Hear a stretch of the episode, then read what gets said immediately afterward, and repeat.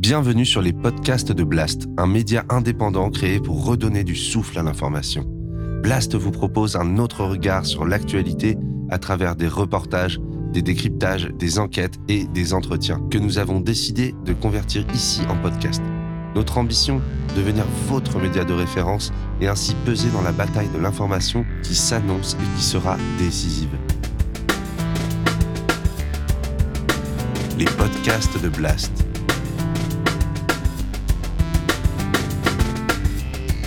L'écologie avec Paloma Moritz.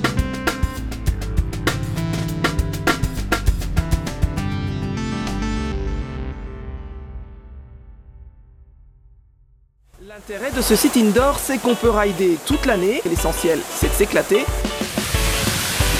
Sur ce terrain en friche, un entrepôt de plus de 160 000 m2, 19 mètres de hauteur, pourrait sortir de terre. Amazon, ici. La direction parie sur une reprise des vols dans les prochaines années, avec un doublement du nombre de passagers dans les 20 ans. Elle poursuit donc son projet d'agrandissement de l'aérogare. Alors que notre planète brûle et que la biodiversité s'effondre, des projets destructeurs du vivant continuent d'être menés partout en France. Extension d'aéroports, méga-bassines, entrepôts Amazon ou encore vagues artificielles à quelques kilomètres de l'océan. Et les mobilisations locales contre ces projets sont de plus en plus nombreuses et parfois victorieuses. Je constate aujourd'hui que les conditions ne sont pas réunies pour mener à bien le projet d'aéroport de Notre-Dame-des-Landes. Mais alors, comment transformer sa colère contre un projet imposé et polluant en une stratégie gagnante C'est l'objet du livre de mon invité, François Verdet. Un guide pour faire échouer les projets contre nature. Un manuel de résistance écologique pour reprendre le pouvoir. Son auteur l'explique. Tout puissant peut être mis à bas si l'on sait trouver son point faible. Après avoir réussi à faire plier une multinationale à Saint-Jean-de-Luz, il donne ici tous les ingrédients de sa stratégie collective. Pour François Verdet, s'engager dans une lutte locale est peut-être le dernier recours actuel des citoyens pour faire entendre leur voix et décider de l'avenir de leur territoire.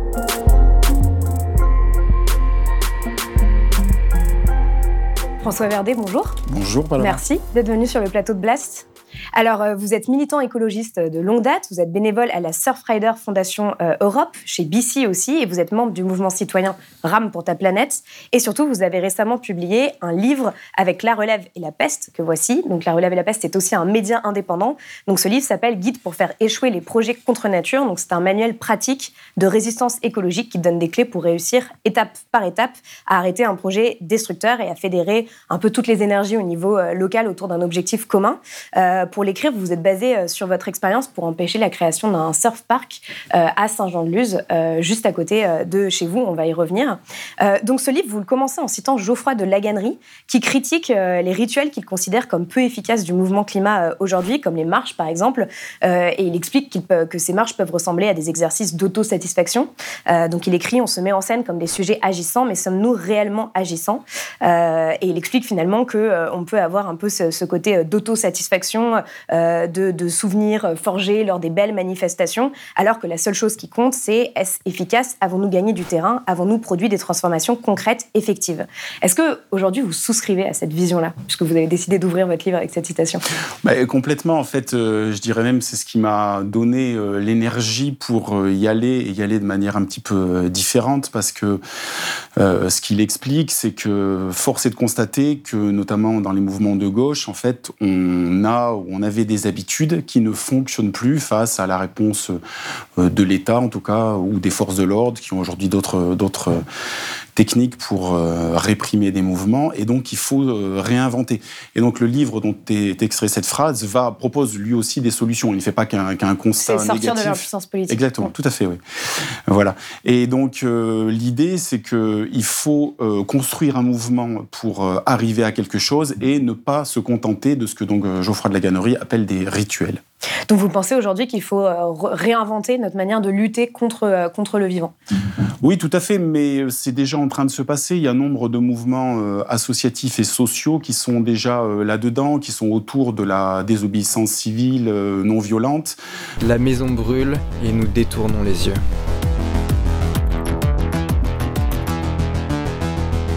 qui justement pose des actions qui désorientent ou les multinationales ou les pouvoirs, les collectivités qui sont, qui sont en face. Parce qu'en fait, justement, en changeant de mode d'action, mettre entre guillemets notre adversaire est complètement désorienté.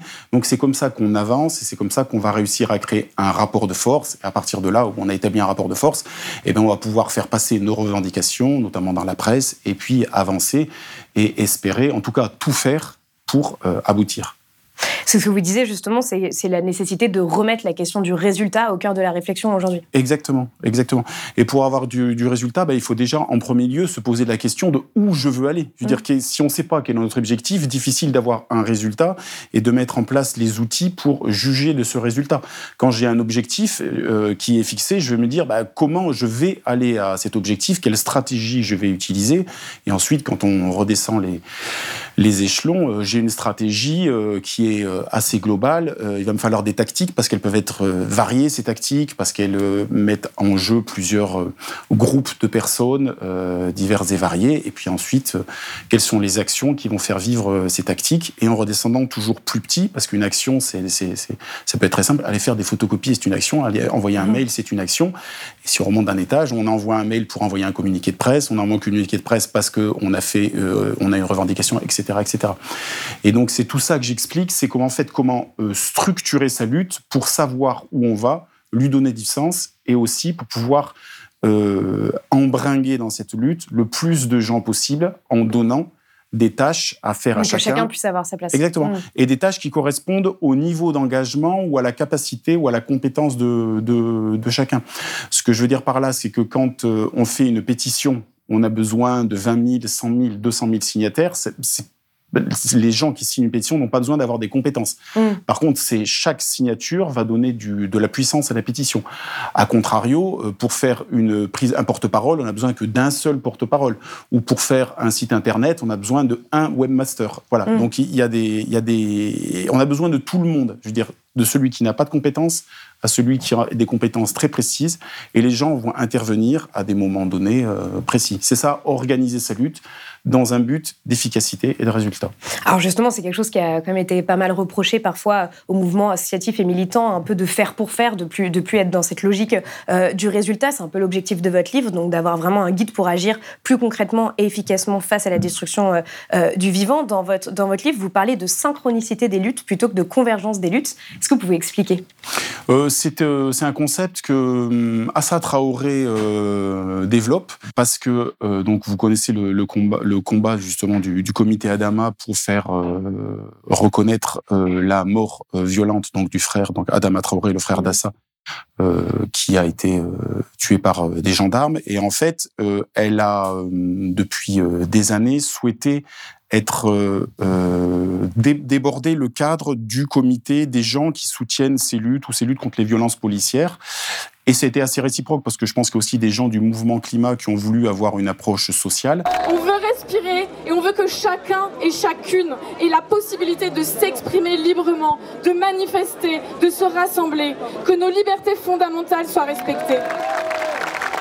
Nous espérons que l'année prochaine, quand nous nous verrons, ça sera pour la victoire ça sera pour dire que nous avons eu la, vérité et la justice pour Adama. Et donc, c'est poser la question, et ça, c'est en fait des théories qui viennent d'avant euh, du MIB, du mouvement pour euh, les banlieues, donc ça doit venir des années 80, de dire que, en fait, essayer de faire une convergence des luttes, c'est-à-dire de se ranger tous derrière un même drapeau, ça a très peu de chances d'aboutir, parce qu'en fait, nos combats initiaux sont différents, notre culture, nos méthodes sont trop différentes, et en fait, on va passer beaucoup trop d'énergie à essayer de se rassembler, aller à marcher ensemble pour agir ensemble, et ça risque d'être trop casse-gueule on risque de ne bah, pas s'entendre, de se fâcher et de repartir dans son coin.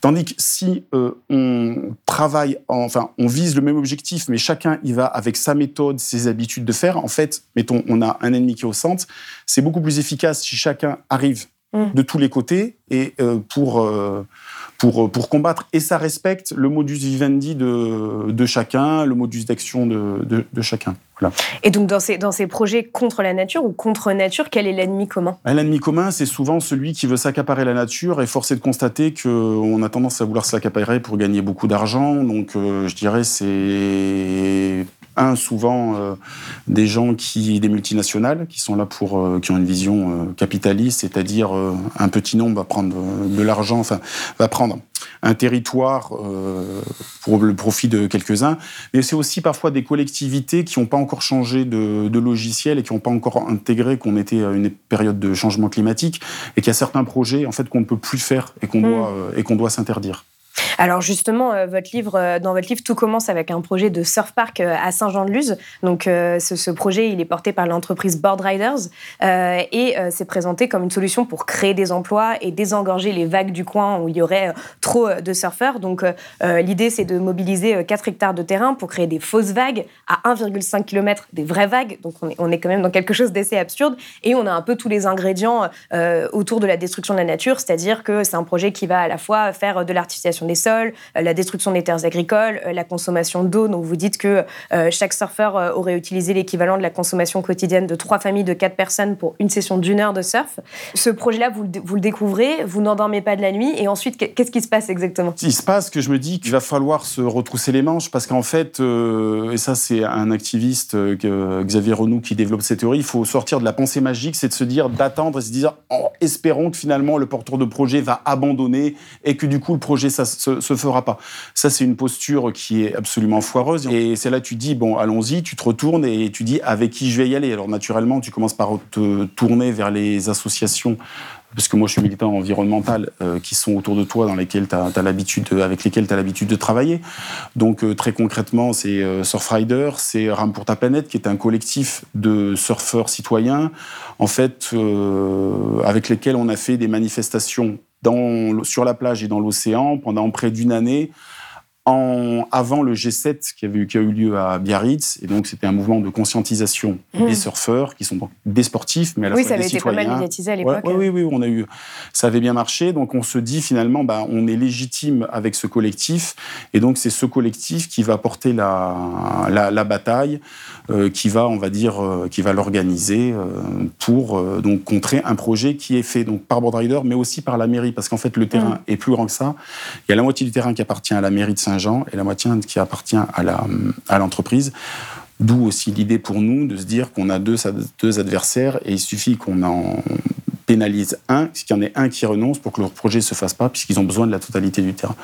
Alors justement, on va revenir à la, stratégie. Je pense que là, on peut, euh, on peut se mettre dans, dans la peau de quelqu'un qui découvre un projet contre nature euh, à côté de chez lui, comme vous, vous l'avez fait. Donc à partir de là, quelles sont les différentes étapes euh, que vous avez suivies pour pouvoir arriver à bah, une victoire finale, puisque le projet a été abandonné? Mmh. Je dirais que la première des étapes, c'est bien se connaître, bien connaître ses alliés potentiels et bien connaître ses adversaires. Ça veut dire par là, c'est regarder toutes les personnes, c'est-à-dire qui a à y gagner si ce projet se fait, qui a à y perdre. Euh, vous parlez de faire une, une cartographie avec les adversaires, les alliés et les, euh, et les classer en fonction de leur degré d'influence. Parce qu'en fait, il va falloir créer un rapport de force et il faut voir qui est déjà dans notre camp, qui on va pouvoir mettre dans notre camp, qui on va pouvoir rendre neutre, etc. En fait, on va, on va faire bouger les, les pions et c'est en fonction de ça qu'on va faire une stratégie pour arriver bah, à créer on va dire, suffisamment de, à retourner euh, l'opinion euh, publique de notre côté pour faire une pression suffisamment forte pour que les porteurs du projet renoncent parce que le projet a par exemple mauvaise presse. Nous, c'est c'est, une des, euh, des tactiques qu'on avait prises, c'était de décrédibiliser le projet en partant du concept de, de se dire ils veulent faire un parc pour les surfeurs, mais les surfeurs n'en veulent pas. Mm. Donc euh, ça, c'était une de notre, euh, une de nos tactiques. Donc il y a une offre qui correspond même pas à une Exactement. C'était de mm. mobiliser la, la, communauté surf et de la faire tomber de notre côté pour que donc Boardriders, qui est une entreprise qui fait du matériel de surf, des vêtements de surf, etc., se retrouve un peu coincé de se dire attendez, on fait un projet pour eux et ils en veulent pas, donc du coup le projet euh, perd, perd du sens. Et à partir de là, tu peux aller faire une manif parce que tu sais pourquoi tu fais une manif, en fait, parce qu'elle rentre dans un cadre plus global. Mais tu commences pas par faire une manif si tu n'as pas réfléchi à, à, ce concept. Et d'ailleurs, ce, ce, concept du paradoxe, on fait un surf park, mais les, surf, les surfeurs n'en veulent pas, c'était aussi parce que nous, on était quelques simples citoyens, on a en face de nos multinationales une mairie, et en fait, on a un rapport de force qui est très déséquilibré. Et en fait, mm. pour se remettre à niveau, il fallait qu'on utilise les médias. Et l'idée du, paradoxe de ils font un surf park mais les surfeurs n'en veulent pas, c'était très facilement médiatisable et effectivement c'est ce qui s'est passé. D'abord les médias locaux, puis les médias nationaux, et ils se sont retrouvés en fait eux-mêmes interrogés, je dis eux, nos adversaires, par la presse, et en fait pris un petit peu dans, dans une situation inconfortable en disant bah, pourquoi vous continuez? Puisque les enfants n'en veulent pas. Hmm. Euh, ce, qui est, intéressant aussi, c'est que vous montrez que vous utilisez parfois des outils marketing euh, pour euh, votre, mobilisation. Donc, le fameux outil des forces, faiblesses, opportunités, menaces, donc, qui s'appelle SWOT. Est-ce qu'il n'y a pas quelque chose d'un peu, paradoxal d'emprunter les outils du capitalisme néolibéral contre lui-même? Ben moi, je dirais qu'au contraire, c'est génial. Ouais. Et c'est ce qu'il faut faire. Et c'est ce qu'on fait tous depuis en utilisant les réseaux sociaux. Je suis désolé, on est, on, on, on est écologiste et on œuvre pour le respect du vivant et on utilise Facebook, Instagram, euh, Google, etc. Donc on pourrait se dire qu'on est en complète contradiction. Mais il n'empêche que ce sont des outils surpuissants, encore une fois, pour créer un rapport de force et amener nos idées à la même hauteur que celles de nos adversaires et, et donc du coup bah, être entendu. Donc euh, moi je trouve c'est au contraire, moi ça m'amuse vraiment quand on mm. pioche des, des, concepts du monde de, de l'entreprise et qu'on les utilise à des fins euh, de combat écologiste. Alors justement, pour terminer par rapport à ça, sur cette nécessité d'agir un peu euh, à tous les niveaux, en ayant à la fois une vision, des objectifs, une stratégie, des tactiques, euh, vous, vous, vous, déclinez un peu dans le livre, euh, sous plusieurs chapitres, justement, ces, ces, différentes actions. Donc il y a coordonner, former, informer, s'appuyer sur la réglementation. Est-ce que vous pouvez expliquer ça un peu, un peu rapidement pour, pour quelqu'un qui, qui aurait envie d'agir à son échelle contre un, contre un projet oui. inutile? Donc en fait, nous, on avait pris pour, pour stratégie en fait, de fédérer le plus grand grand nombre de personnes possibles, en fait, de se dire qu'on n'était pas un groupe suffisamment nombreux, donc il fallait que l'opinion publique, en fait, euh, les citoyens, parce qu'en fait, on vit sur un territoire qui est le Pays Basque, où il y a un sens de l'appartenance au territoire, et que si euh, les, les gens qui habitent sur ce territoire euh, prennent position, en fait, c'est tout de suite très fort, ça pèse tout de suite très fort dans la balance, mmh. notamment auprès des élus. Donc, une fois qu'on avait cette stratégie, il fallait des techniques pour la faire vivre. Donc, quand je dis, par exemple, former, si on veut que les gens se rangent à notre opinion, il faut qu'ils aient des arguments, parce que dire je suis contre, je suis contre, mais euh, pas pouvoir aller plus loin que ça, c'est un peu juste. Donc en fait, il fallait donc former les gens. Donc pour ça, il faut écrire un, argu un argumentaire solide, étayé, avec des arguments scientifiques, découpé en, en plein de petits parties pour que chacun puisse s'accaparer ce qui, ce qui l'intéresse le plus dans l'argumentaire. Donc ça, c'est former, informer, ben, faire savoir, décrédibiliser, j'en ai parlé jusqu'avant. Euh, et puis euh, le quatrième... Et s'appuyer sur la réglementation. Voilà, s'appuyer sur la réglementation, parce qu'en France, en fait, il y a des lois pour tout, et à nous aussi, de la même manière qu'on peut utiliser des concepts de l'entreprise, à nous aussi d'utiliser les lois pour freiner, voire faire stopper des projets, parce qu'en en fait, il y a quand même des lois qui disent on n'a pas le droit de faire n'importe quoi. Mmh. Donc, tant qu'à faire, mettre une petite équipe là-dessus qui va aller regarder la réglementation, ça peut être très utile. Bah, je recevais récemment euh, Kevin Vacher euh, sur Blast qui parlait euh, sur le rapport Les Davids contre Goliath sur les mobilisations locales, qui expliquait à quel point c'était fascinant le nombre de citoyens qui se formaient à l'échelle locale là-dessus, qui allaient regarder les textes de loi et qui finalement parfois étaient mieux formés que leurs élus parce qu'ils s'étaient euh, pris dans, la, dans une lutte locale et qu'ils s'étaient euh, passionnés pour ces sujets. Quoi. Mais ça, c'est l'énergie militante. En fait, moi, je dis mmh. toujours, en fait, je suis épaté en permanence de voir comment on arrive à renverser des montagnes euh, sans argent, juste avec euh, nos convictions et, et, nos petits bras. Parce que c'est un chapitre du livre sur les moyens dont on a besoin. Euh, on a besoin de moyens humains forts, mais il y a les moyens financiers qui apparaissent ensuite. Mais en fait, ils, bien souvent, ils sont secondaires. Parce qu'on connaît toujours quelqu'un qui va pouvoir prêter un qu'on connaît toujours quelqu'un qui va pouvoir faire un site internet, etc. etc. Et en fait, la question de l'argent devient, devient absolument secondaire. L'énergie militante permet de, de, faire beaucoup de choses. Alors, vous parlez de l'énergie militante, mais du coup, est-ce que ce livre, il est fait pour les militants, il est fait pour les activistes ou il est fait pour euh, n'importe quel citoyen, citoyenne ben, Exactement les deux, parce que c'est ce que j'explique au début. Euh, moi, j'ai rien inventé, en fait. J'ai fait que compiler des, des tactiques, des méthodes, des choses qui sont utilisées dans les réseaux militants depuis de longues années, mais qui viennent aussi d'autres cultures, qui viennent de l'étranger, qui viennent des temps beaucoup plus anciens. Vous êtes inspiré juste... de qui, par exemple, ou de quoi? Euh, bah, Je me suis inspiré de Henri Spira, qui est un animaliste américain. Oui, qui a inspiré notamment toutes les méthodes de L214. Ouais, voilà, euh, qui sont euh, très inspirés des mouvements auxquels j'appartiens, que ce soit Que ce soit BC, euh, qui euh, eux-mêmes s'inspirent, par exemple, de, euh, des mouvements pour pour le d'Act Up, par exemple, etc. Donc tout, tout, le monde s'est nourri. Donc, pour répondre à votre question, ce qui est là-dedans, c'est un espèce de concentré. Donc ça concerne à la fois les mouvements militants, puisque c'est des techniques qu'ils utilisent et donc auxquels ils ont besoin de se former, et Mm. puis des gens qui sont plus euh, débutants, parce qu'on est parfois décontenancé quand on a un gros projet bien moche qui arrive près de chez soi, on ne sait pas par quel bout s'y prendre, et bien là voilà un, un bon moyen de- d'entrer euh, et, et d'attaquer. Après, ça n'empêchera pas qu'il faut se rapprocher de, de ceux qui ont un petit peu l'habitude, parce que ça aide à aller plus vite et d'aller plus loin. Quoi. Oui, mais c'est- toute la question de dire comment est-ce que, euh, justement, euh, une personne qui ne se sentirait pas légitime euh, à se mobiliser contre un projet pourrait se sentir légitime à le faire.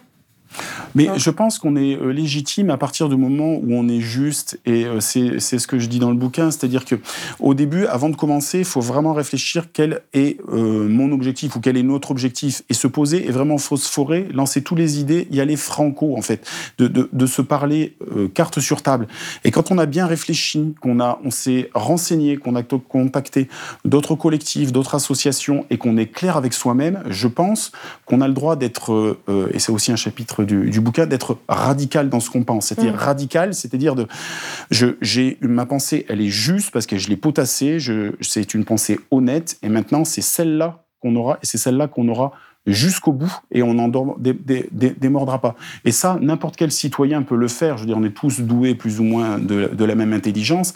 À partir du moment où on a convoqué un peu de jus de cerveau à plusieurs, on est capable de sortir une pensée euh, sincère, intelligente et puis euh, re- respectable. Quoi. Donc, euh, donc tout le monde peut se lancer dans une bataille. Et on a déjà vu, je veux dire, quand on regarde des batailles anciennes comme Plogoff contre la centrale nucléaire, les gars, c'est des hommes et des femmes qui sont les habitants de- des villages. Hein. C'est pas des c'est pas des militants euh, à, la, à- à la base, quoi. Rassemblés contre le projet de la centrale, les élus des communes concernées font flamber les dossiers et ferment les mairies. Commence alors le temps des affrontements où les habitants de Plogoff, unis contre la centrale, se rassemblent chaque jour pour la grand-messe de 17 heures. Soutenus par les antinucléaires de toute l'Europe, ils vont lutter contre les CRS. Plogoff ne figure pas et ne figurera pas dans mon plan nucléaire. Vous dites justement dans votre livre que euh, trop de militants euh, demeurent cloisonnés dans leur propre milieu, un peu dans leur petite bulle, et donc euh, vous expliquez qu'il faut être à la fois radical, comme vous le disiez, et pragmatique. Tout à fait, ça c'est une thèse qui est développée entre autres par un sociologue du Pays Basque qui s'appelle Chomin Poveda, c'est-à-dire que c'est cet antagonisme permanent entre radicalisme et, et euh, pragmatisme. C'est-à-dire être radical, c'est se fixer un objectif, c'est l'horizon qu'on veut atteindre, c'est-à-dire c'est l'horizon qu'on s'est fixé et ne pas le lâcher parce que cet, objectif est mûrement réfléchi. Mais être euh, pragmatique, c'est de voir au moment où on en est, les moyens dont on dispose pour arriver et comment on va s'y prendre? C'est-à-dire que si j'y vais juste avec les 10-15 militants qui sont autour de moi, on va y aller assez facilement, on va faire un grand bond vu qu'on pense la même chose et on va, on va dire l'objet, on peut atteindre l'objectif. Sauf que on va se retourner, on est tout seul et, en fait, euh, on n'aura rien produit. Pour arriver à, à faire capoter un projet ou, à contrario, à créer quelque chose, en fait, il faut arriver à entraîner la masse. Et entraîner la masse, tu peux pas lui faire faire un grand bond. Tu es obligé d'être, faire des, petites avancées. Et c'est ça, être pragmatique, c'est en permanence, c'est regarder où on est et adapter euh, son, sa volonté à ses moyens et, euh, et, et effectivement ne pas avoir les ornières de- du militant, euh, de l'entre-soi militant. Quoi. Alors quel est, quel est euh, l'impact que vous voulez avoir avec ce livre? C'est-à-dire euh, que- que- qu'est-ce que vous prenez exactement à travers, euh, à travers ce, livre? Alors, je crois que le fond, c'est de dire qu'en fait, on peut tous être acteurs, on peut tous faire quelque chose, même en étant simple citoyen. En fait, on peut tous arriver à quelque chose à partir du moment où on construit. Donc, en fait, ce guide, c'est dire, en fait, moi, je suis pas grand-chose, je suis tout simple, mais je peux arriver à quelque chose, en fait, en m'organisant. Et vous dites qu'il faut marcher sur deux jambes, justement, la résistance et la construction d'alternatives. Complètement. Mais ça, c'est les, les milieux euh, militants un petit peu modernes qui sont rentrés dans cette, euh, cette approche qui est très intéressante. C'est-à-dire que si on se contente de dénoncer, en fait, on peut être pointé du doigt comme les écolos, jamais contents, qui râlent et tout. Tandis que quand on, d'un côté, on dénonce et d'un autre côté, on propose une alternative, en fait, on dégomme complètement cette euh, critique parce qu'on va proposer une solution. Et au-delà de ça, je trouve que ça donne le moral parce que effectivement, euh, on allume les infos, euh, tout est négatif, il n'y a rien qui va, c'est le changement climatique, la chute de la biodiversité, etc. Ça peut être plombant. Mais si en face de ça, on propose une solution, bah, les gens, ils, ils ont une voie B pour faire autrement et euh, préserver ou au contraire développer, etc. Donc c'est très intéressant cette idée de marcher sur deux jambes. Voilà. Bah, quelles sont les alternatives justement qui vous donnent espoir aujourd'hui? Alors, le faire local, puisque je pense que la solution, étant donné que moi, je ne peux pas agir à l'échelle de la planète, j'ai pas assez de foi, euh, par contre, ce qui se passe autour de chez moi, je peux avoir une incidence. Et en fait, de se dire que par capillarité, moi je fais, mon voisin y fait, ou enfin la communauté d'à côté fait. Et en fait, par capillarité, en fait, on représente le tout, même si on n'a pas essayé de travailler le tout. Alors dans le concret, euh, euh, ça va être autour de l'alimentaire, ça va être autour de l'énergie, parce qu'aujourd'hui il y a des fournisseurs d'énergie locaux, renouvelables. Ça va être autour de la banque. Il y a des banques moins sales que d'autres. Ça va être autour de de l'entraide, du bénévolat, ça va être autour, euh, autour du faire en fait. C'est reprendre, ne pas être simplement consommateur, je vais, j'achète, mais par mm. contre, je peux faire, je peux faire du jardinage, je peux organiser un concert, etc. Il y a plein de choses à faire et ça donne le sourire et ça construit un autre monde. Alors, à la fin de votre livre, vous écrivez Allez-y, faites le premier pas, engagez-vous, organisez-vous. Cela risque d'occuper pas mal de votre temps, mais ce sera aussi l'occasion de faire vivre vos convictions. Ce sera aussi, soyez-en sûrs, une formidable occasion de rencontrer des individus qui deviendront pour certains vos compagnons de vie pour longtemps. Euh, ce, que, vous prenez à travers ce livre, c'est une sorte de reconquête du pouvoir citoyen. Vous pensez que c'est possible à travers justement ces luttes locales de, de, reprendre le pouvoir d'une certaine manière? C'est pas que c'est possible, en fait, c'est que c'est la seule solution qu'on a, parce qu'en tant qu'individu, on pèse pas grand-chose. Par contre, ce qui est possible, c'est de créer une communauté autour de soi qui est conforme à ses idées, dans laquelle on se sent bien. Et puis, un petit peu égoïstement, être avec des gens qui pensent comme soi, ben en fait, c'est plutôt agréable. Donc, mm. et si on construit ensemble, top, en fait, on a tout gagné, c'est bonus. Et puis, euh, moi, je pense souvent, par exemple, euh, euh, on est dans un monde de, plus en plus pollué, où une pollution, elle est massive. Bon, qu'est-ce que je fais? Je me suicide, j'arrête de vivre, je vais dans un bunker. Bon, c'est pas très excitant, tout ça. Mm. Non, je construis. bien sûr, je serai soumis à la pollution, mais au moins, j'aurai le sourire, je ferai, j'y serai allé, allé gaiement. nous, on habite au bord de l'océan, et en fait, l'océan et vous le savez, globalement assez pollué, qu'est-ce que je fais? Je suis surfeur. J'arrête, j'arrête d'aller surfer ou je continue d'aller surfer? Non, je continue d'aller surfer parce que ça me donne du, plaisir. À côté de ça, je m'investis pour euh, ma communauté, pour l'endroit où je vis, pour essayer de rendre les choses meilleures. Donc pour vous, aujourd'hui, le, le, changement de, société qui est appelé par l'urgence écologique, il peut se faire à travers, euh, euh, cette, euh, à travers ces luttes locales qui, permettent aussi de fédérer des gens autour de, contre des projets? Oui, mais complètement. Mais encore une fois, c'est la seule solution qu'on a. Donc c'est pas simplement lutter contre des projets mm. climaticides, mais c'est aussi, aussi, construire des, des projets. Je sais pas, de l'habitat partagé, je l'ai dit, des projets culturels. C'est hyper excitant de dire on monte un festival, après militant ou pas militant, et puis après le, le jour J'y arrive, euh, il y a de la musique, il y a des conférences que vous voulez, on passe un bon moment, on boit des coups et on a une espèce de récompense. Et, c'est bien une société euh, de la solidarité euh, bah, qu'on construit en faisant un événement pour les gens. donc, ah, moi, de toute façon, je ne sais pas faire autrement. Moi, je, je, sais que être dans le faire. Donc, c'est ce que j'ai envie de, de, dire et de proposer les gens. Faites, ça vous rendra heureux. Ça vous fatiguera. Vous n'aurez pas le temps de regarder la télé, certes. Bon, finalement, est-ce que c'est si grave alors, est-ce que vous pouvez nous dire justement comment s'est terminée cette histoire de surf park? Bah, J'avoue qu'on a eu de la chance. On a fait plier donc euh, la multinationale euh, en quelques mois et on pensait pas euh, aller aussi vite.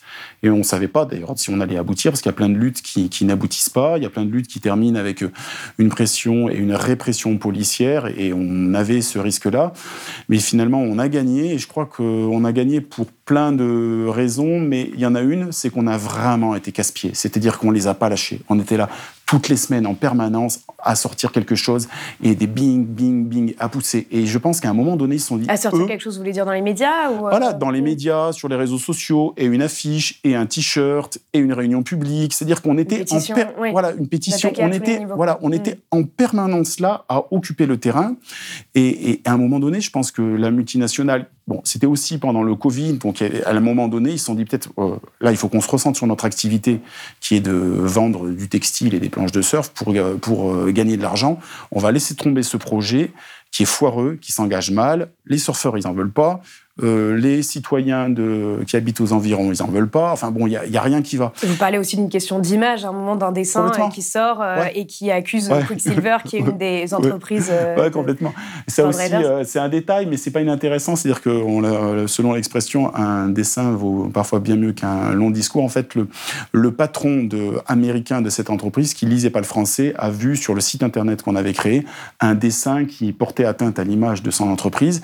Et comme ça arrivait dans un contexte où il commençait à en avoir marre d'entendre parler de nous, et puis qu'il voyait qu'on avait une certaine puissance, il a dit basta, on, laisse tomber. Et ils ont dit on stoppe le projet, on a d'autres priorités, et puis on avait gagné quoi. Cool. Mm. Alors dernière question, qu'est-ce que que vous diriez à quelqu'un qui a envie ou enfin est en train de lutter contre un projet polluant à côté à côté de chez lui? Ben, c'est euh, l'objet du bouquin de, se poser, déjà commencer de se poser et de s'organiser et de faire un bon tour des raisons et de réfléchir parce que, en fait, euh, euh, aucun puissant n'est indéboulonnable, ils ont tous un talon d'Achille. Et si tu le trouves, ben, ça peut aller très vite en fait. Tandis que si tu te butes, si tu n'as pas assez réfléchi, tu risques de te buter toujours à la même fenêtre et de pas aboutir. Par contre, si tu as repéré qu'il y avait une faille, tu attaques directement à la faille, ben, en fait, il peut, il peut, il peut capituler. Euh, typiquement, nous, euh, le concept de il faut un surf park pour les surfeurs alors que les surfeurs n'en veulent pas, c'était béton parce qu'en fait, ça les a complètement désarçonnés. Quoi. Ils se sont mmh. retrouvés. Mais pourquoi on fait ça en fait? Ben, Merci beaucoup, François Verdet, d'être venu sur le plateau de Blast. Merci. À bientôt. Si vous avez aimé ce podcast, s'il vous a été utile, n'oubliez pas de nous mettre des étoiles ou de le partager autour de vous sur vos réseaux sociaux. Blast est un média indépendant et si tous nos contenus sont en accès libre, c'est grâce au soutien financier de nos blasters et abonnés.